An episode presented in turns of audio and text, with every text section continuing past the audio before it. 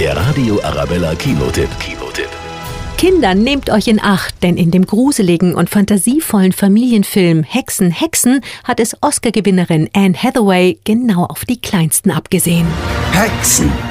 Es gibt sie wirklich.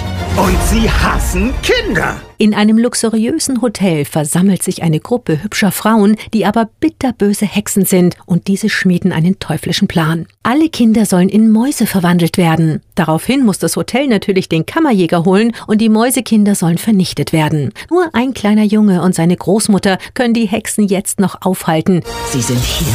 Das heißt, sie führen was im Schädel. Ein Tropfen verwandelt ein Kind in eine Maus. Warum sind wir Mause? Mäuse. Was auch immer.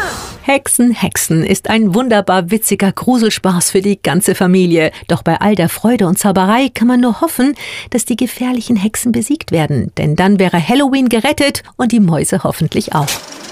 Der Radio Arabella Kinotipp. Kinotipp.